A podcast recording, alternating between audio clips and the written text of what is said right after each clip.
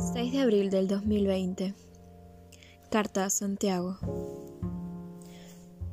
Santiago y la fotografía del gato que no cesa de mi memoria, atenuidades de lo imborrable. Sé de tus manos por el tacto, las chispas flameantes azules y moradas que disparan de tu cuerpo superior, de tus manos la caricia fraternal, de nono que lleva la educación de los kilómetros que tus pies supieron por entre ciudades de muros y barroquismo.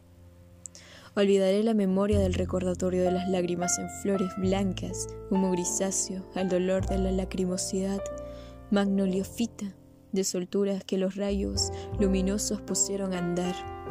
Imagino tus dedos en esa máquina de escribir vieja, vetusta y empolvada, que mi sueño deseo tus grafías, tus libretas de alimentos de días y medias tardes, o las melodías del once a las cinco o seis de la tarde, cuando tus manos y sus líneas trajeron vida acuífera al hogar nuestro, aquellos libros que nos obsequiaste, tu asertividad de acompañarme al fin del mundo. Ojalá supieras la fotografía que rebosa en mí. Rosas blancas dantescas me ven volar y caer. Eres tú. Eras tú. Del diario Noctambulancia del viento.